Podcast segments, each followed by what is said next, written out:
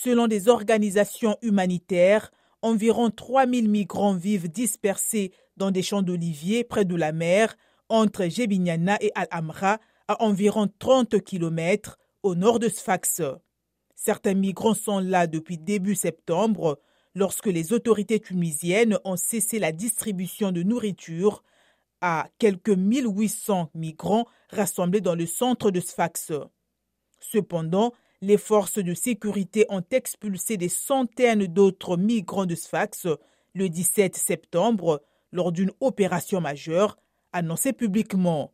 Environ 500 migrants ont été évacués et dispersés par petits groupes vers des zones rurales, a ajouté Romdan Ben Amor, porte-parole d'une ONG humanitaire. Après un affrontement qui avait abouti à la mort d'un Tunisien, au moins 2000 migrants subsahariens ont été chassés de Sfax entre juillet et août et conduits de force par la police vers des zones désertiques et inhospitalières près des frontières avec la Libye et l'Algérie. Au moins 27 sont morts dans le désert et 73 sont toujours portés disparus, mais des centaines ont pu être secourus.